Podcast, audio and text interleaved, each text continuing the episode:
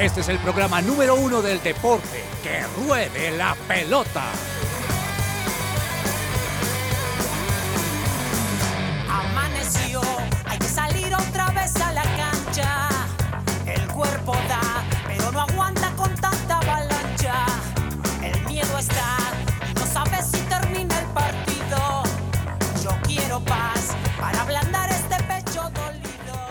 Hola, muy buenas tardes a toda la audiencia en que ruede la pelota. Bienvenidos a un lunes 12 de diciembre. Son las 12.04 del mediodía.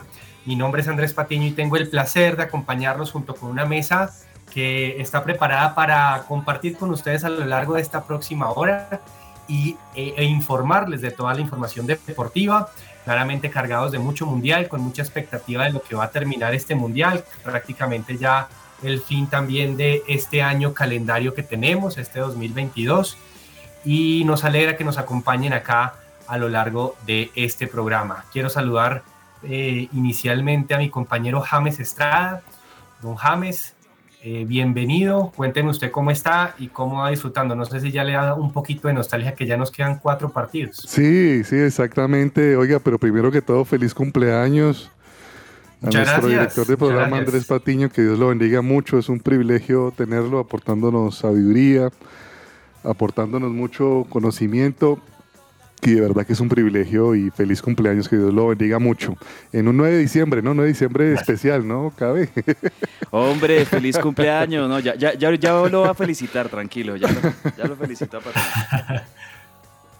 Sí, muchas gracias, James. Muchas gracias. Ahí claramente eh, no, no pude compartir con, con el programa la semana pasada, el viernes, pero, pero nos fue muy bien, nos fue muy bien de cumpleaños y, y sé que este 9 de diciembre no es solo especial para mí, sino también para el señor de la banda cruzada que se encuentra en el máster como siempre apoyándonos eh, y saludo a mi compañero también Andrés Cabezas. Hombre, Andrés Patiño, James, a todos los oyentes, muy buenas tardes. Qué alegría poderlos acompañar en una nueva semana en que ruede la pelota. En esta recta final del año, que ya estamos terminando programas, pero nosotros estamos muy conectados y por supuesto muy atentos a traerles a todos ustedes la información de ya lo que es la recta final de este Mundial de Qatar 2022. De verdad que el sentimiento aquí es mutuo, Andrew. Un abrazo y una felicitación de feliz cumpleaños para usted, que tenga un excelente año y qué lindo cumplir un 9 de diciembre. Qué lindo cumplir años un, un 9 de diciembre. Usted que cumplió años, lo que pasa es que el 9 de diciembre como jugaba la selección argentina un partido durísimo contra Holanda, contra Países Bajos, como que estuvimos más bien ahí eh, prudentes, como sin, sin decir tanta cosa.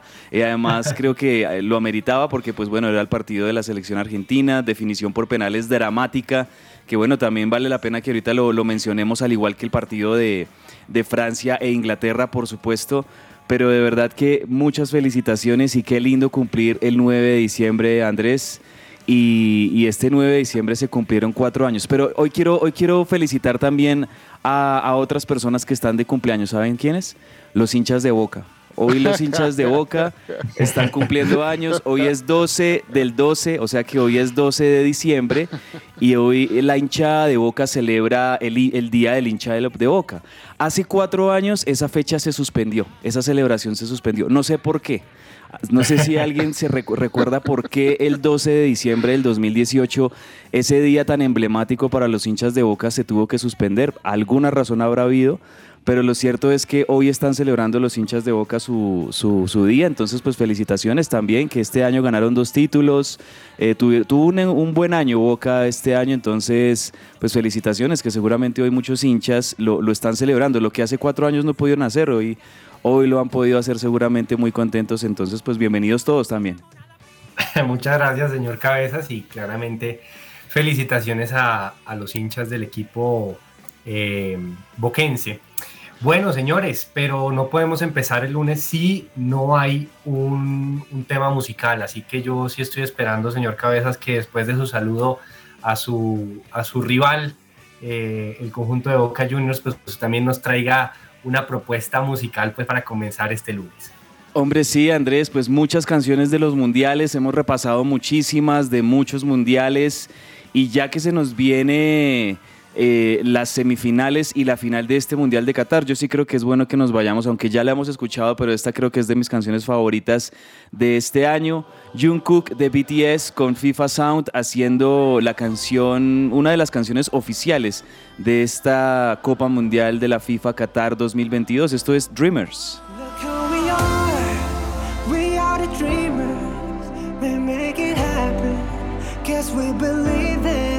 Look who we are, we are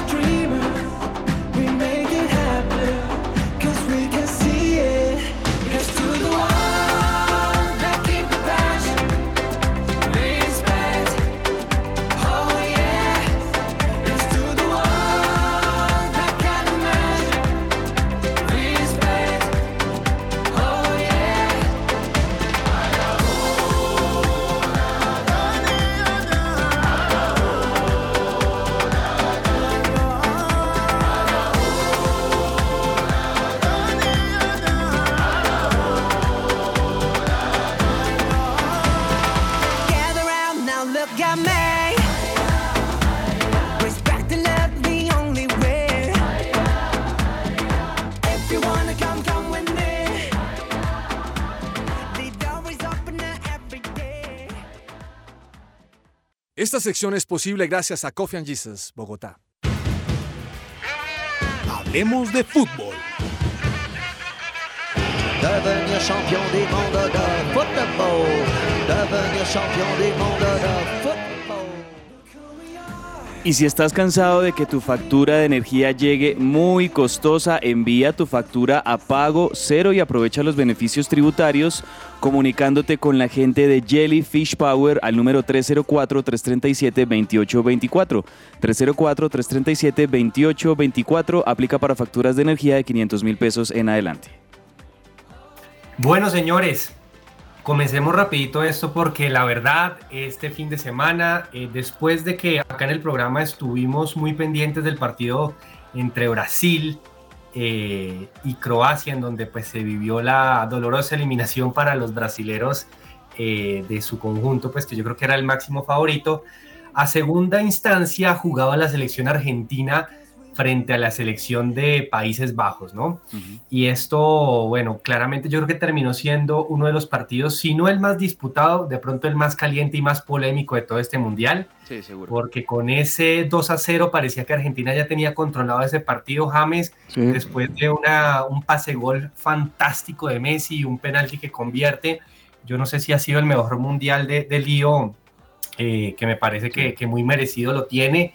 Eh, pero Argentina se complicó nuevamente, con Australia casi le empatan en el último minuto y esta vez Países Bajos no lo perdonó y empató al último minuto, minuto 110, con una actuación polémica del árbitro español, que de hecho ya lo descalificaron en el Mundial y ya no vuelve a pitar Mateo de la Hoz. Ah, bueno. Pero con este tema, eh, Argentina se va a una prórroga y llegan a penaltis, ¿no? No sé cómo vio este tema, pero Sí. bueno, en penaltis logra Argentina clasificar.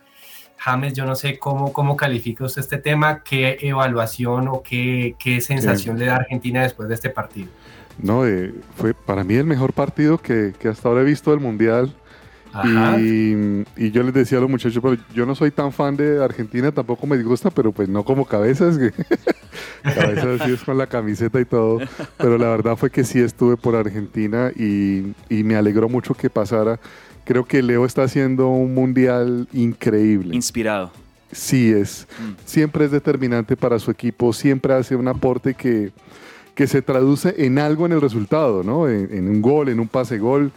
Eh, me encantó, la verdad. Yo sé que le han dado palo a Messi, espero no decir nada equivocado, pero a mí me encantó esa celebración del topollillo, Patiño. Sí, sí, sí.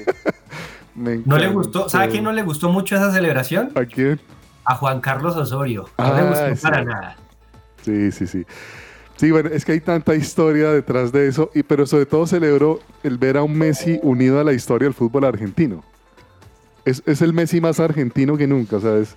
Se habla de Sí. que es el Messi más maradoniano Es más. Ajá, qué de la historia. O sea, y, y muchos en Argentina celebran que este Messi, este, este Messi adulto y este Messi capitán de esta selección con 35 años, eh, es un Messi muy maradoniano, muy patriota, muy defendiendo los colores de Argentina, muy como veíamos a Diego en el Mundial 86, en el Mundial de Italia 90 eh, como el referente y el defensor absoluto de la selección argentina y de la cultura y los valores argentinos. Eso es lo que hemos visto eh, sorpresivamente de Leo Messi, que recordemos cuando él empieza su carrera eh, en el Barcelona y esos primeros años, pues es un jugador más bien muy discreto, que no le gustaba mucho hablar, que no, no, no se involucraba en polémicas, no le sacaban rojas para nada, etcétera. Y, de unos dos, tres años para acá, Messi ha, adquirido, no sé, un, gen patriótico bien interesante para la selección argentina. Eso, eso ha sido muy evidente este mundial, ¿no? Eh, yo, yo sí veo que por ahí leí un tuit el otro día que alguien decía no hay selección mundial, creo que es de Marina Granciera, la periodista de Caracol Televisión, decía, no hay una selección en el mundo que genere más Em, polémica y más eh, polaridad o polarización ah, en el mundo como la Argentina. O, la amas o no te la aguantas. Y, puede pasar por ahí. Eh, yo creo que eh, el argentino disfruta y el argentino se siente representado con ese Diego Maradona y con ese Leo Messi polémico. Creo que ese tipo de cosas le gustan a los argentinos y se sienten identificados con ellos. A mí me cuesta mucho a veces aceptar ese tipo de cosas. Por ejemplo, a mí me cuesta el Diego Martínez, les, les tengo que, confesar que no, no, no me lo aguanto, pero, pero por Leo Messi me alegra mucho que le estén pasando estas cosas, pues porque yo también no, no, no entiendo mucho los haters o los, los que se pelean entre Messi y Cristiano Ronaldo, por ejemplo, a los dos realmente los admiro y, en este caso creo que el Lío está teniendo un mundial que merece. Vamos a ver qué pasa el día de mañana, que jugarán la semifinal ya contra Croacia.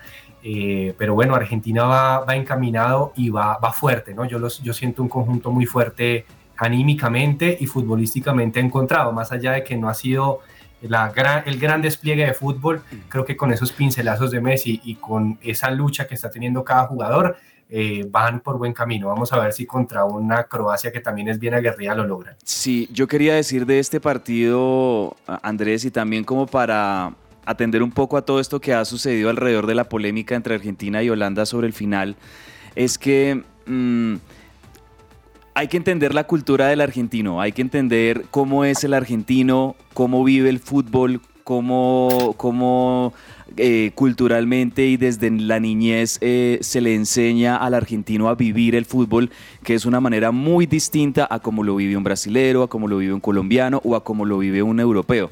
Es como, muy, imagínense por ejemplo, qué dirán de nosotros los colombianos cuando Jerry Mina se va a un corner a celebrar bailando como el, con, con una danza del Pacífico. O sea, sí, son, son cosas... Lo sienten como una burla. Eh, exacto, o sea, son cosas que son muy características de la cultura y de cómo se vive el fútbol.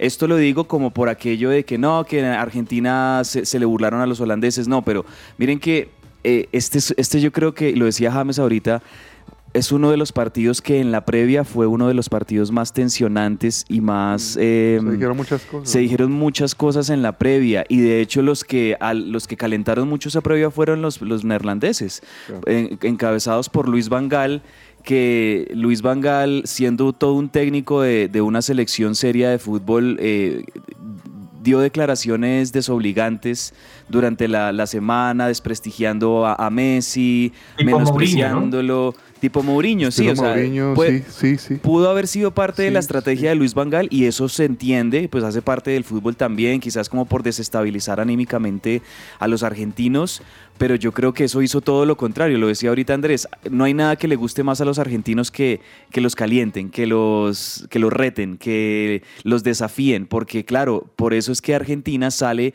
a, a este partido a superar a Holanda, consigue el 2-0 eh, de hecho, en una de esas movidas magistrales de, de Bangal en el segundo tiempo mete a, Ben, Horst, el, delantero.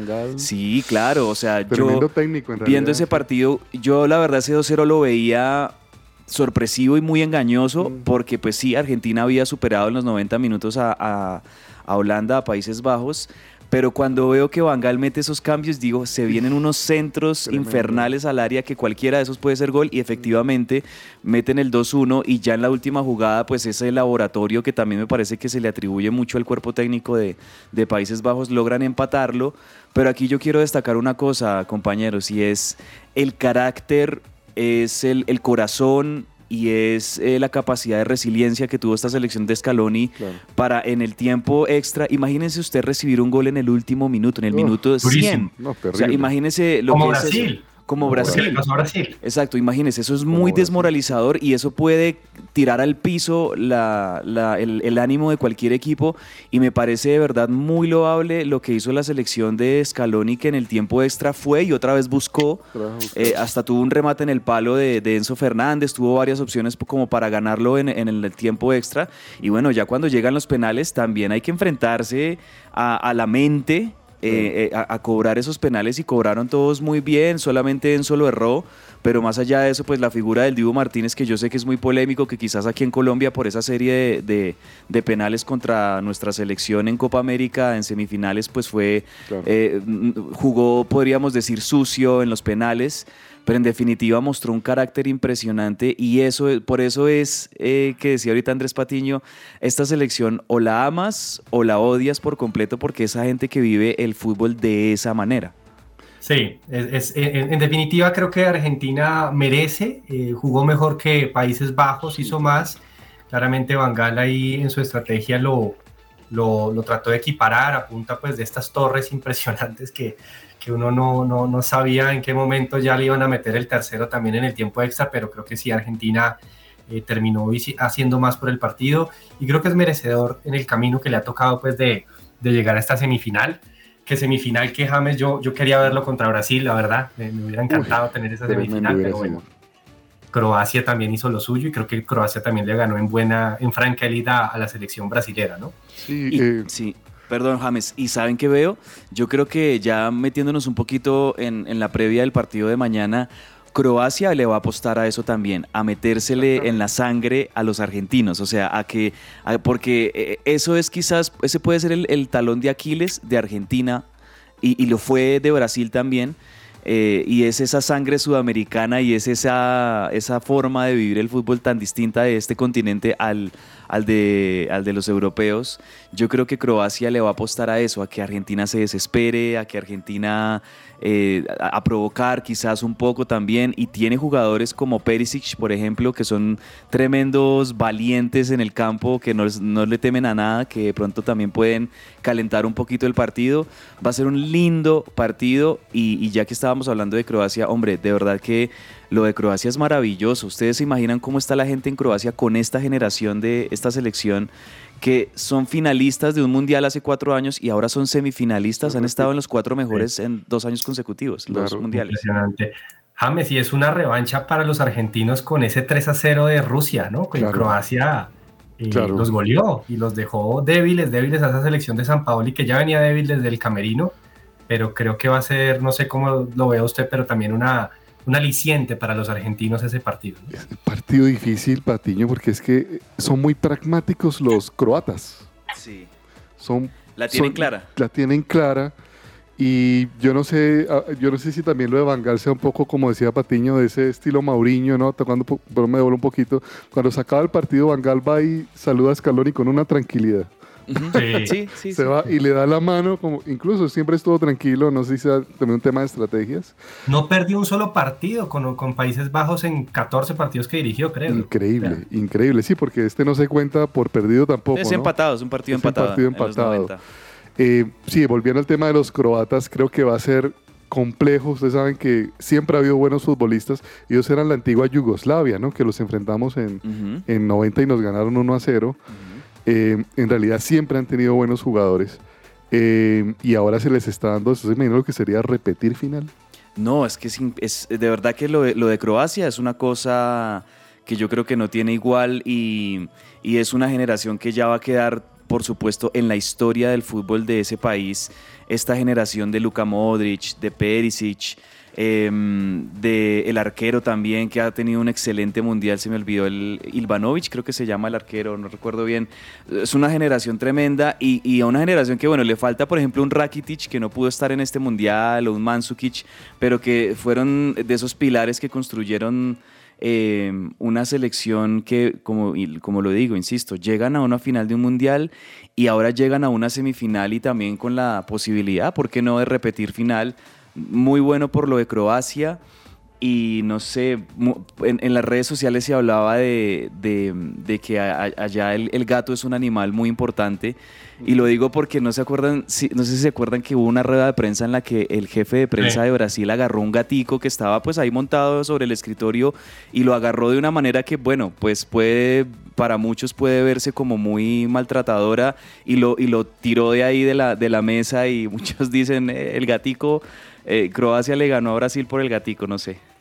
Pero, pero, Livakovic, el arquero de Croacia. Livakovic, sí, señor. ¿Qué bueno, señores, el tema es que, bueno, pasaba ese, ese viernes agitado con definiciones desde el punto penal en ambos partidos, el sábado amanecíamos con un partido que al parecer iba a ser accesible para, para Portugal, ganarle a la sorpresiva Marruecos, ¿no? Una Marruecos que juega muy bien, una Marruecos que, que tiene buenos jugadores, pero que se esperaba que llegara hasta ahí, pero la sorpresa fue que eliminó a una Portugal y se vio yo creo que una de las imágenes más tristes James del Mundial viendo a Cristiano Ronaldo yéndose en llanto, en lágrimas. Eh, yo creo que tristes pues para el fútbol, pues yo creo que quienes admiramos o quienes han admirado pues al crack portugués, eh, creo que no merecía salir así del Mundial, de su último Mundial y creo que ya mandó carta de despido donde claramente eh, no volverá a jugar otro mundial y, así se termina la carrera de Cristiano Ronaldo en los mundiales. No sé, James, cómo, cómo vio ese partido. No, muy triste. Sí, es la imagen más triste en mucho tiempo en un mundial. Sí. Eh, mire que Cristiano tuvo medio tiempo, ¿no? Para hacerlo. Bueno, hay un debate sobre si debió haber sido titular o no. Pero mire, Cristiano tuvo una jugada que le quedó el balón eh, prácticamente para meter el gol. sí yo digo, Cristiano hace cuatro años, tres años mete esa pelota. Sí, puede ser, aunque también es mucho mérito del arquero de, Marruecos, eh, un arquerazo, muy bien. Yacine Bono, em, el arquero de Marruecos. Pero sí, sí, tiene razón James, o sea, no, hay que negar tampoco que Cristiano no, no estaba en su mejor versión en, este Mundial, 36 años, eh, ya había pasado, digamos que su época dorada y estelar como, como el mejor jugador del mundo, eh, que muchas veces lo fue. A mí lo que sí me, me da lástima de este partido, compañeros, es... Em, creo, creo que esa, esa llave de octavos de final contra... ¿Cuál es el equipo que, que Portugal golea? En, octavos de final. Suiza. Suiza. Esa llave de octavos de final contra Suiza creo que le jugó una mala pasada. ¿Por qué? Porque este chico del Benfica hace triplete en, ese partido. Eh, que ese fue el partido de la polémica donde Cristiano no arrancó como titular, entró el, chico este Gonzalo Ramos de, del Benfica, hace tres goles y creo yo que esto es, eh, le juega una mala pasada a Fernando Santos, el técnico, porque pues eh, por la tendencia de cómo les fue también contra Suiza, piensa que contra Marruecos va a poner la misma formación y le va a funcionar y la verdad es que Gonzalo Ramos no le funcionó. Bruno Fernández, que se supone que Bruno Fernández y Bernardo Silva son los líderes del medio campo de esta selección de Portugal, no dieron la talla y, las cámaras se enfocaban en un partido donde se requería jerarquía las cámaras enfocaban a Cristiano Ronaldo en el banco. Yo creo que, más allá de que sí lo metió en el segundo tiempo Fernando Santos, creo que se vio, se, notó eh, que tal vez en el primer tiempo hubiera sido bien importante Ronaldo, por ejemplo, no sé, arrastrando marcas, ¿por qué no ganando un penalti o algo? De, alguna manera Portugal hubiera podido hacer un, algo distinto en el primer tiempo y en una jugada de esas de aisladas, eh, un salto increíble del delantero de, de Marruecos, meten el gol y a partir de ahí a defenderse y también a sacar figura a Bono, el arquero de Marruecos, ¿no? Que creo yo que con, con Livakovic, con Emiliano Martínez y este Yacine Bono, los tres mejores arqueros sin duda de este mundial. Sí, sí, sí, muy buenos, muy buenos todos. Con ese gol del Nesiri, Marruecos pasa y señores, eh, hacen historia, la primera selección africana en llegar a una semifinal de un mundial. Esto, esto es un logro de todo un equipo, pero también en cabeza de un técnico que James y, Cabezas, pues lleva cuatro meses en su cargo. Tampoco es que haya hecho un proceso gigante, sino que ha tocado fibras. Leí un poco sobre este tema y, al parecer el técnico anterior lo sacan porque no estaba convocando a jugadores importantes que al parecer tenían conflicto con él como CJ, el jugador del Chelsea. y este Regragui, el técnico marroquí, eh, bueno, hace historia, le llaman el Guardiola marroquí. Y les tengo un dato, pues es francés, ¿no? Na- Nació en Francia. Así que, bueno, tiene, tiene una historia ahí también por contar en este nueva semifinal que se va a encontrar pues a, a su selección natal, más allá de que decide jugar y es jugador y y fue jugador pues marroquí, él realmente su país natal es el francés, así que toda una historia, siempre hay una historia detrás de cada uno de los partidos, de cada una de las personas, Sí. y en este caso me parece eh, hermoso pues también que la, la historia africana pues también tenga su participación, más allá de la tristeza de Portugal y de gran parte de los fans de Cristiano Ronaldo, sino de todos. Y a segunda instancia, compañeros, pues eh, Francia e Inglaterra jugaban el partido más, eh, de más cámaras, de más flashes, y yo creo que el partido que eh, eh, convocaba pues a dos de las selecciones más importantes y mejores de este mundial, y en un partido en donde yo creo que Inglaterra terminó haciendo mucho por el partido, Sí. eh, gana la selección francesa 2 a 1 y James termina errando un penalti. Harry Kane, para mí el mejor jugador inglés, eh, hace un Roberto Bayo en este Es mundial y se, va, se va del mundial. El pasado goleador del mundial de Rusia 2018 le da la clasificación a Francia con un Griezmann y un Giroud eh, muy buenos y creo que Mbappé no supo brillar tanto en este partido. No sé cómo lo vio. Hombre, yo, yo todavía me pregunto, Patiño, ¿por qué pateó el segundo penal? O sea, ya eh, el arquero Sí. de Francia lo conoce señor. demasiado bien, ya logra hacerle el primero. Que patee otro. Hombre, hombre, Sí. por Dios, eh, eh, no sé, hay más jugadores para patear penales. Sí, en Inglaterra es imposible que no, el mismo Pickford le pega bien. Mm. Henderson. Eh, Henderson, no, hombre, ya, ya era una hazaña hacérselo a un, a un arquero que lo conoce demasiado. Y, y el segundo simplemente no fue. Eh, creo que en este partido ganó la jerarquía por sobre el dominio. Digo porque el equipo que dominó la posesión de la pelota fue Inglaterra. El equipo que propuso más jugadas en ataque fue Inglaterra. El equipo que hizo más pases fue Inglaterra. Y el que buscó más el partido, como lo decía ahorita Patiño, fue Inglaterra. Pero se impuso la jerarquía. Y creo yo que este era un partido también muy importante para Francia, que había tenido rivales de menor categoría en instancias anteriores y en la ronda de grupos. Y obviamente Francia eh, pues iba a dominar la posesión de la pelota y la proposición en esos partidos. Y miren que eh, le toca a Francia, primero que todo, pues hacer un gol. eh, que la verdad es un gol sacado de, de la jerarquía pura de Chouameni, eh, un, un jugador que es, podríamos decir que es el equivalente a Paul Pogba de este mundial. A Chouameni, Es el, una combinación entre Pogba y Kanté, ¿no? Es Sí. una combinación rara. Vea, la- eh, Sí, vea, tiene- a, a las ausencias, a las ausencias de Pogba y Kanté en este mundial, ahí, ahí tenía de champs a, a Chouameni, el, el volante del Real Madrid, Exacto. que, que- que está en mucho, está en ascenso este, este muchacho y hace un muy buen gol. En- creo yo que ese gol no se lo esperaba Inglaterra. Y entonces Inglaterra, claro, se va adelante, se va a dominar, se va a buscar, tiene varias opciones de, de gol Inglaterra. Y por esa insistencia es que Inglaterra encuentra la jugada del penal que, que, se, lo, que se, lo, se lo dan a Inglaterra. Bueno, Harry Kane lo cobra muy bien. Ese primer penal de Harry Kane muy bien cobrado. Y, y saben yo que veo de Francia, Eh, Francia es un equipo que cuando sabe que necesita concentrarse un poquito más, se concentra y listo, y lo define. Hacen Y como es- lo que necesitan. Sí, exacto, o sea, lo- y, y eso es jerarquía, eso es jerarquía pura. Ese centro de Griezmann y ese cabezazo de Giroud, eso es una es jerarquía pura porque ese gol, ese, ese 2-1 de Francia llega en el mejor momento de Inglaterra. Llega en el mejor, cuando Inglaterra tras el 1-1 estaba, incluso yo, yo de hecho pensé, uy, Inglaterra aquí se lo puede ganar a Francia porque Inglaterra dominaba. Y, ahí es donde llega el 2-1 de Francia, ya luego, bueno, el otro penal a Harry Kane, que estoy totalmente de acuerdo con James, ¿por qué no lo cobra otro? Ya que además que, usted, además que usted tiene al frente a uno de los mejores arqueros del mundo, a Hugo Lloris, ¿por qué no uh, cambiar de pateador? Pero creo yo que esta es de, de las cosas que pasa con los referentes en los equipos. Como Harry Kane es el referente en Inglaterra, difícil quitarle la pelota y difícil que de pronto exista un equilibrio en que lo cobre otro compañero, ¿no? Entonces, una lástima, pero fue un partido muy técnico. En el Tottenham, o sea, Sí. o sea, se- cobran penales todos los días. o sea, todos los días están ahí. Sí, no, o son, sea, son las cosas del fútbol. Son, increíble. eh, son de esas cosas que tiene el fútbol y que hacen tan bello este deporte. Sa- ¿Sabe que yo creo que el técnico marroquí igual debe haber tomado nota de algo que supo hacer Inglaterra y es que durante mucho largo tiempo el partido logró neutralizar a, a Mbappé? Sí, eh, Sí. de acuerdo. O sea, Sí. fue una muy buena virtud de, de Southgate y de los defensores, sobre todo del, del lateral derecho de Inglaterra, poder eh, Walker. de, de Kai Walker poder contener esos ataques de Mbappé que no fue muy protagonista, aunque Mbappé estuvo involucrado en el primer gol, en el de gol de Chouameni, Sí.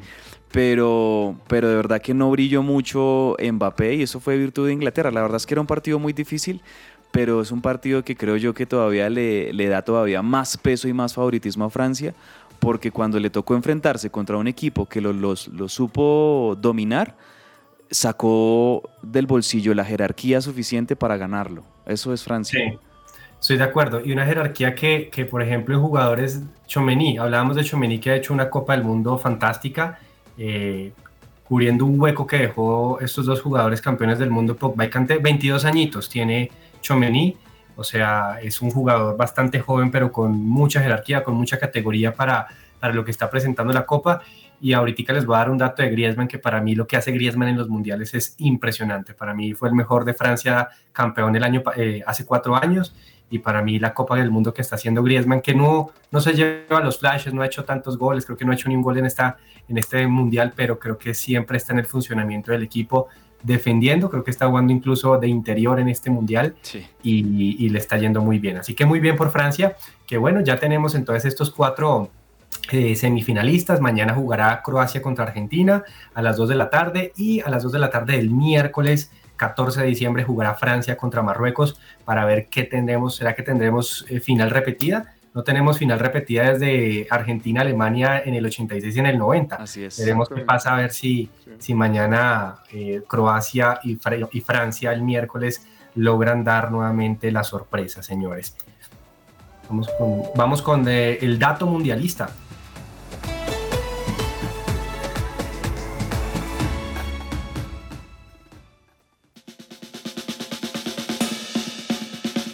Dato mundialista. Bueno, señores, les contaba un poquito, les, va- les vamos a contar unos datos acá que, que tenemos preparados y es Griezmann, hablábamos un poco del gran mundial que está haciendo, eh, alcanzó 27 pases gol con la selección francesa y Uy. superó nada más y nada menos a un tal Zinedine Zidane. Uy, en la selección. tremendo. Con esto Griezmann pues se, se vuelve el mejor asistidor de la historia de la selección gala. Y quiero contarles otro dato sobre las ligas más representadas en esta semifinal. España con 22 jugadores es la que más aporta, la liga española. La liga inglesa con 16 jugadores y la liga italiana con 14. Pero si hablamos de clubes, el club que más aporta jugadores en estas semifinales es el Bayern Múnich con 6 jugadores y el Atlético de Madrid y el Sevilla, ambos con 5 jugadores. Miren que me parece curioso que aquí no aparecen otros, otros clubes un poco más relevantes. Y un último dato y es que desde 1982 siempre, siempre ha habido al menos un jugador del Bayern Múnich y otro del Inter de Milán en la final de la Copa y este año también se cumplirá. Uy, vea, ese es un Ah, pues, datazo. Tremendo. Ese es un datazo. Bueno, por el lado de Francia, ya lo habíamos dicho, Oliver Giroud, y más con este gol que hizo también en este partido contra Inglaterra, ya se ratifica como el máximo goleador en la historia de la selección de Francia. El gol que hizo Leo Messi contra Países Bajos, creo que le dio ya también el igualar a Gabriel Omar Batistuta como máximo goleador de Argentina en los mundiales. Entonces, 10 goles. 10 goles, exacto. Entonces también hay por ese lado. Y otro dato que me encuentro así ya analizando estas llaves de semifinales es que si Francia le gana a Marruecos, en la final, sea contra Argentina o sea contra Croacia, fueron dos rivales que Francia eh, jugó contra ellos en Rusia 2018 y que les ganó a ambas selecciones. Entonces, bueno, hay daticos. Uno en octavos y otro en la final. ¿no? Uno en octavos y otro en la final, así es. En este mundial, el Club Deportivo Fair Play te aconseja. Desarrollar una buena rutina ayudará a los futuros jugadores profesionales a que desde su corta edad adquieran compromiso, perseverancia que se vea reflejada en un buen rendimiento deportivo. Nosotros en Fair Play diseñamos un plan para que los chicos que hacen parte de nuestra academia en su proceso de formación no solo se enfoquen en entrenar, sino en tener buenos hábitos de descanso, de alimentación, entre otros que ayudarán en su proceso de futuros campeones en el fútbol y también en la vida.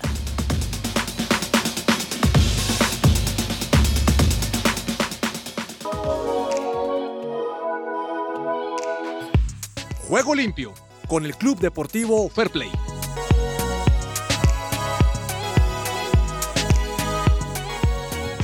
Oigan, señores, y hablando del juego limpio o juego no limpio en este mundial y lo que vimos en estas semifinales, podemos hablar de muchas cosas, pero yo no sé si una de las imágenes más bonitas, yo diría de la historia de los mundiales, se vio en el partido de Marruecos, cuando al final del partido, el jugador este que me ha sorprendido mucho, Sofini Bufal, que juega en la liga francesa, en este caso en el, en el Angel, eh, saca a su mamá al campo de juego y empiezan a bailar en el campo de juego. Ah, qué bonito. Sí, sí, sí, qué lindo. Su Qué lindo. mamá, su mamá obviamente Qué con su, bonito. con su vestimenta particular de, de tradición de la cultura marroquí. eh, eh, este jugador que muy, muy habilidoso, seguramente va a pasar una liga importante, pues da una de las imágenes más bonitas, me pareció espectacular. No sé si ustedes tienen algo por resaltar. No, yo creo que mm, lo habíamos dicho ya la semana pasada, que, metiéndonos un poquito como en, en la onda del fútbol colombiano. Yo la verdad estoy particularmente muy contento por la gente del Deportivo Pereira, por la, la- la gente en la ciudad allí en Sí. Pereira, que, que hayan ganado, que hayan obtenido su primer título en setenta y tantos años de, de historia de la institución. De verdad que es algo que me pareció muy bonito y, y muy bueno por toda la gente del Pereira. Sí, señor. Ok.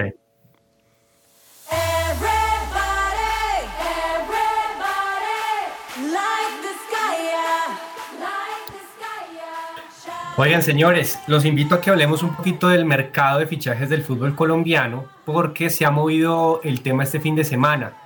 Millonarios movió fuerte, fuerte, fuerte el tema, porque se trajo al mejor jugador de la liga pasada, que pues eh, yo creo que para consideración de varios eh, fue el goleador Leonardo Castro, precisamente hablando del Pereira, un Leonardo Castro que viene a Millonarios y que no viene seguido solamente por su participación en este último semestre, sino por lo que viene haciendo en el Pereira desde hace ya un año. De hecho, Millonarios trajo, quiso contratarlo eh, el semestre pasado, pero pues porque todavía tenía contrato vigente a- al accionista mayoritario de Millonarios no le gusta contratar jugadores contra un contrato, sino libres y que sean más económicos.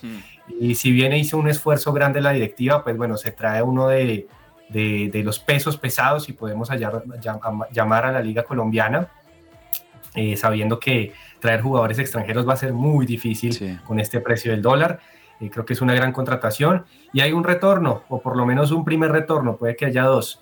Eh, Fernando Uribe vuelve a Millonarios después de su paso eh, En por opaco por Junior de México, ¿no? Digo yo opaco en cuanto a lo deportivo y también en lo personal porque sufrió una situación personal muy difícil que seguramente lo afectó en su rendimiento y hay una nueva delantera importante en Millonarios, creo que esa delantera no se veía desde la época del Chicho Arango y Fernando Uribe, veremos cómo le va a Millos y veremos también qué pasa en el mercado de Millos porque también puede haber alguna salida. buenos refuerzos para millonarios, o sea, ¿no? Eh, me parece que Leo Castro, a diferencia de otros momentos donde decíamos, ah, pero es que Millonarios está trayendo jugadores ya muy mayores. Creo yo que este, en este caso Leo Castro pues va a ser un, muy plenitud, buen, Leo. está en un muy buen momento de su carrera, buen refuerzo para el frente de ataque. Y de- venga, le pregunto, Andrés, pero ¿y Luis Carlos Ruiz? ¿Sigue Luis Carlos Ruiz? Luis Carlos Ruiz sigue, quien va a salir es Erazo. Erazo seguramente ya tiene su carta de salida en Millonarios. Entonces, bueno, pero imagínese un, un ya un, un frente de ataque de millonarios con, con, Leo- con Fernando Uribe, con Leo. Castro, viene, con Luis Carlos. Ruiz, eh, y, y pues ahí, no, no sé, ojalá puedan mantener a Daniel Ruiz, eh, McAllister seguramente seguirá un, un añito más. Entonces, bueno, ya tiene como más forma que se, se decía mucho, la ausencia de, un, de nueves importantes en Millonarios, pues los tienen ahora. Ahora, lo de Dani Ruiz es, es interesante. Ahora, bueno por Millos que se quede, pero sería chévere para el fútbol colombiano que fuera a Europa, ¿no? Sí, que ya, que ya tenga fogueo sí, este en una liga es más muy interesante.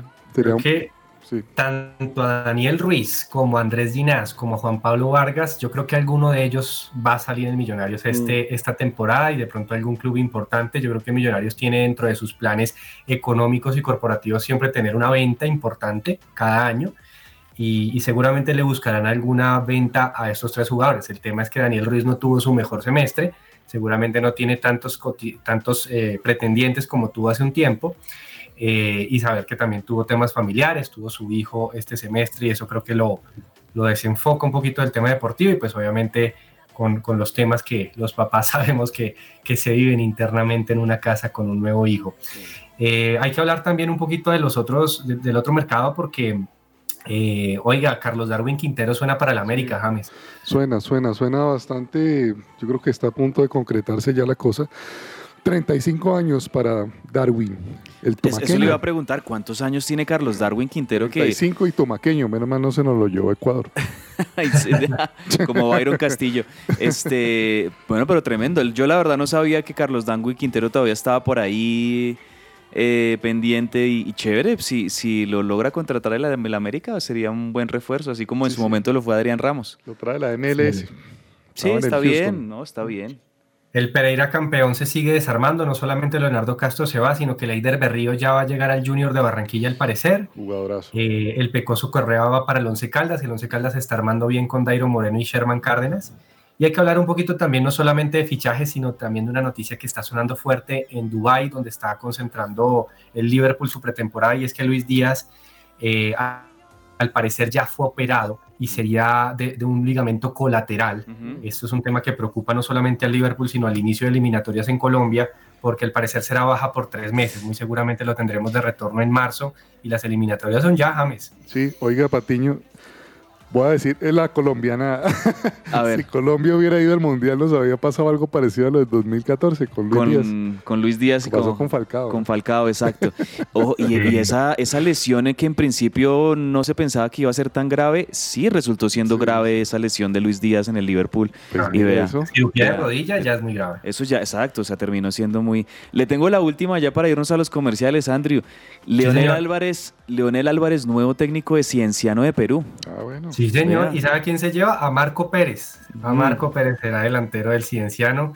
Que bueno, Leonel ya estaba acordando esto con. con- Que, con que el- hizo una buena campaña con Águilas Doradas, Leonel, este semestre. Y bueno, pues eh, que le vaya muy bien a, a, a Leonel allí en, en, en Perú. En, en Oiga, Que señor. anuncia precisamente el que se va y haga las Águilas de CAE, ¿se acuerda? Sí, Venía sí, muy bien. sí, una Después lástima. del anuncio de que él se Águilas, iba. Águilas se pintaba por lo menos en los primeros tres partidos de cuadrangulares para llegar a la final.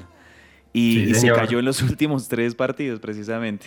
Bueno, Así es, así es, llegó el Medellín, el Medellín. Bueno, señores, los invitamos a unos cortos comerciales y ya volvemos con más información deportiva.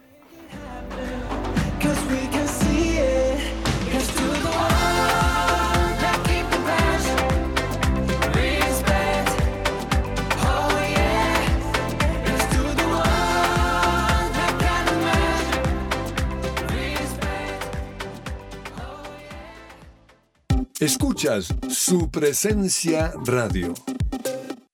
La música mueve nuestras fibras más profundas. En época de mundial, aquel que canta y toca cada instrumento une a las naciones del planeta en un solo objetivo. Esto es la persona que más ha hecho canciones para un mundial de fútbol. Bienvenidos. Crónicas del Mundial.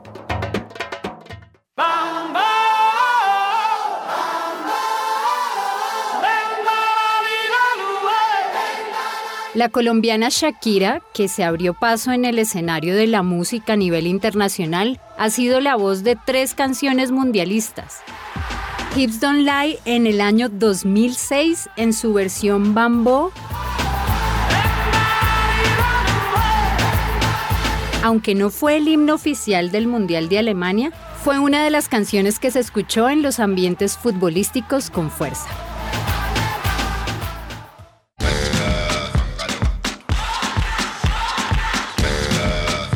Waka Waka sería la canción oficial del Mundial 2010.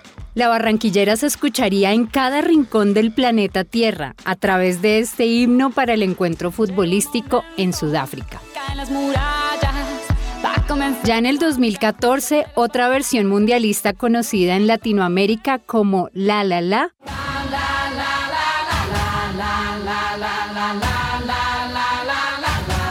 sería parte de la clausura del evento deportivo en Brasil.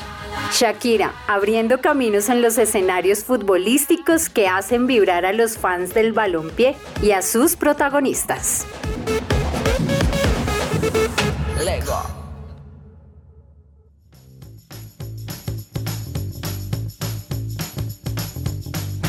El Pepazo. Bueno, señores, vamos a repasar qué golazo, qué pepazo eh, les gustó este fin de semana. James, no sé si tiene alguno en mente que le haya gustado más que los demás. Yo voy a mencionar como un pepazo invertido, hombre, el gol de Marruecos, cabezazo certero, pero qué error del arquero, ¿no? Eh, eh, sí, sí, o sea... Diego Costa, ¿no? Que está... Sí, o regaló el gol, la cara de Cristiano cuando la jugada lo dice todo, ¿no? y que este delantero marroquí superó eh, en altura los saltos que hacía Cristiano Ronaldo, el sostenido. Em, pero también hay que decir claramente que pues fue gol de arquero. No debía haber sido gol, Ni siquiera era una jugada difícil en realidad. Sí, hombre, yo quiero destacar como Pepazo, em, no sé si se lo robó Andrés Patiño, pero ese, e, e, ese tiro desde fuera del área de Chouameni de Francia contra Inglaterra en el primer tiempo, muy bonito gol, porque no es fácil colgarla bien al, rincón del palo derecho de Pitford y fue un remate, de verdad que ver ese gol me hizo recordar mucho a, Paul Pogba, eh, que hacía muchos goles así también con Francia y con Juventus. Sí, señor. Bueno, yo tengo que destacar claramente el primer gol de Nahuel Molina con Argentina, mm. después de ese pase quirúrgico, como dirían los especialistas, ¿no? De, de Messi. De Messi, claramente en donde la pasa la pelota por el único lugar donde la podría pasar, creo que pasa por, por, cinco jugadores neerlandeses y llega preciso para que Nahuel Bolina la empuje y ponga el primero para Argentina.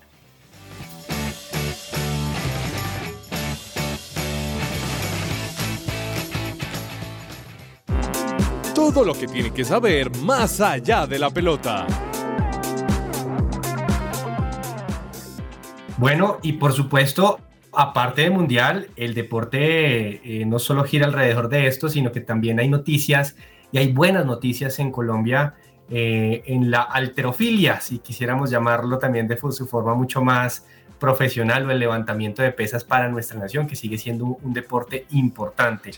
Y es que tiene que ver con una deportista James que este fin de semana hubo noticia para nuestro país en el Mundial de Pesas. Sí, ustedes saben que Colombia pues es una potencia en este deporte y Natalia Llamosa se llevó la de bronce en 64 kilos y también ganó plata. Mundial de pesas que además está celebrando aquí en, eh, en Colombia, ¿no? O estoy sí, claro, en aquí, en, aquí, en Bogotá.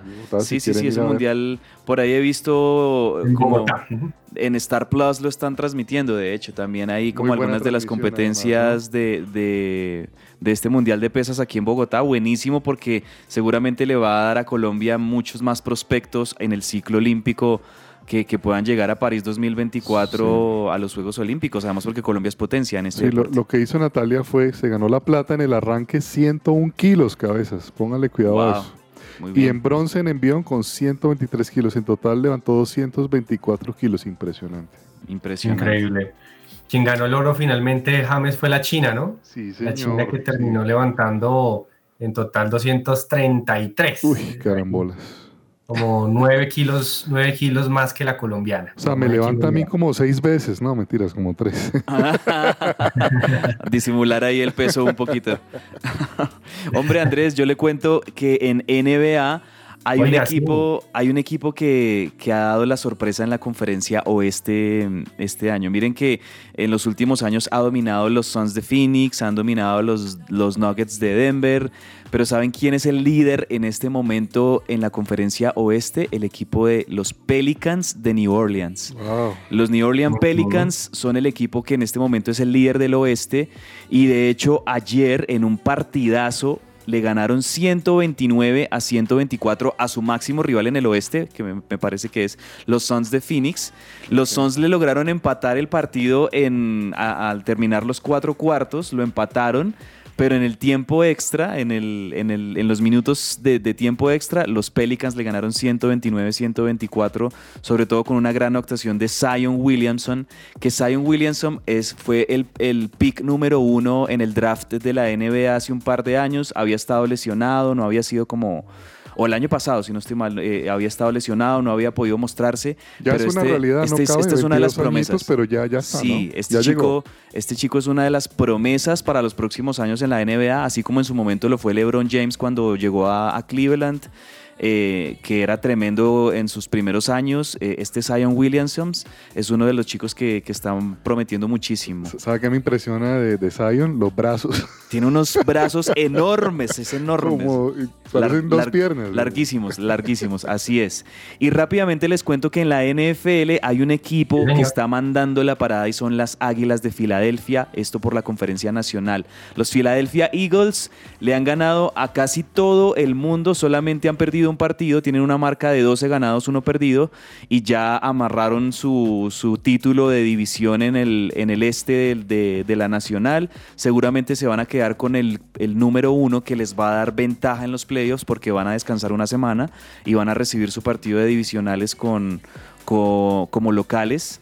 Y por el lado de la americana, pues yo digo que hay otro gran equipo y son los Kansas City Chiefs de Patrick Mahomes. Ayer Patrick Mahomes se hizo una de esas jugadas de fantasía impresionantes, de esos pases shuffle que le dicen allá o pase pala, pero increíbles. Se las voy a mostrar en el grupo. Eh, tremendo lo de Patrick Mahomes, que es definitivamente la vedette, el, el mariscal más talentoso de, de la NFL. Creo yo que estos equipos ambos apuntan para llegar al Super Bowl o por lo menos para llegar lejos en los playoffs. Les estaré contando mucho más adelante más detalles. Agenda deportiva. Se me va a salir el corazón.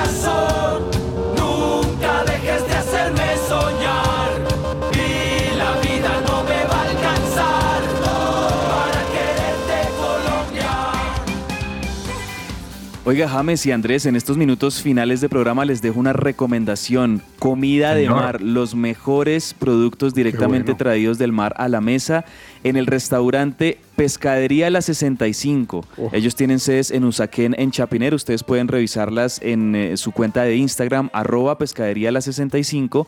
Pero también si quieren hacer algún domicilio, si quieren pedir algo que se lo lleven a su casa, se lo, se lo, lo puede contactar al 313 384 53. El número es 313 384 53. Recomendado, Pescadería La 65. Oiga, don Cabezas y James, en este mix casi de agenda y tintero, ¿no? Pues porque de agenda no, no tenemos Sí. un poco más.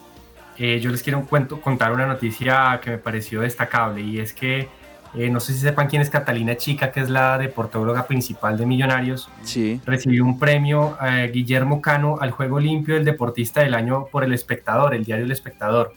Y esto es porque no sé si se acuerdan que en el clásico eh, que se vivió ahorita en cuadrangulares contra Santa Fe, el Sí. primero de ellos, asistió a José Aja en un golpe muy difícil que sufrió el defensor santafereño en su cabeza y ella fue la primera que salió pues a atenderlo. Y pues en este tema de atender, pues a tener la camiseta rival y pues cumplir su función como, como doctora me pareció pues algo destacable, lo cual pues aquí valoramos. Chévere, muy fair play, muy, Muy juego bien. limpio eso. Sí, señores, no sé si tengamos algo más, se nos queda algo en el tintero, alguna noticia, algún, alguna propuesta para hoy. Bueno, yo aprovecho aquí 20 segunditos para contarles noticias del mundo River. Eh, imagínense que eh, está en vilo el mundo River porque todavía nada que renuevan a Juanfer Quintero. Eh, Ah. hay, hay un tema ahí complicado. Estuvo en con- Bogotá, ¿no? En sí, el- en Juanfer de Quintero. Pérez. Estuvo en la despedida anoche, precisamente de, Omar, eh, no, el sábado por la noche que fue la despedida de Omar Pérez de Santa Fe. Eh, el último día es de, de Santa Fe, así lo la vendían y chévere, pues felicitaciones por, por Omar Pérez. Mm, Pero también sí, está todavía complicada la renovación, hay unas pretensiones por parte del representante de Juanfer y el jugador mismo. Está complicado un poquito eso. Por ahora River lo que sí confirma es que regresa Matías Craneviter, que fue uno de los pilares de esa Copa Libertadores que ganaron en 2015. Entonces Craneviter, eh, que hacía pareja con Poncio en esa época como volante 6, eh, vuelve a River, me parece un muy buen refuerzo. Y saben también quién está muy cerquita de volver a River, Nacho Fernández. Negociaciones entre Ah. River y Atlético Mineiro. Eh, Sí. Mineiro tenía una deuda de plata con, con, el, con River, entonces parece que River resigna, listo, perdonan esa deuda, por así decirlo, pero que les devuelvan a Nacho Fernández y, y River da un poquito más de plata para que regrese Nacho Fernández. Ese sería un refuerzo de lujo también para, para River si se da. Gran jugador. Bueno, señores, muchísimas gracias acá por su compañía, a toda la audiencia también. Muy, muchas gracias por eh, su sintonía y los invitamos a que sigan conectados acá en su presencia radio y mañana, mañana con la previa de la semifinal Croacia-Argentina para que estemos acá todos a las 12 del mediodía con el programa. Un abrazo a todos. Abrazo.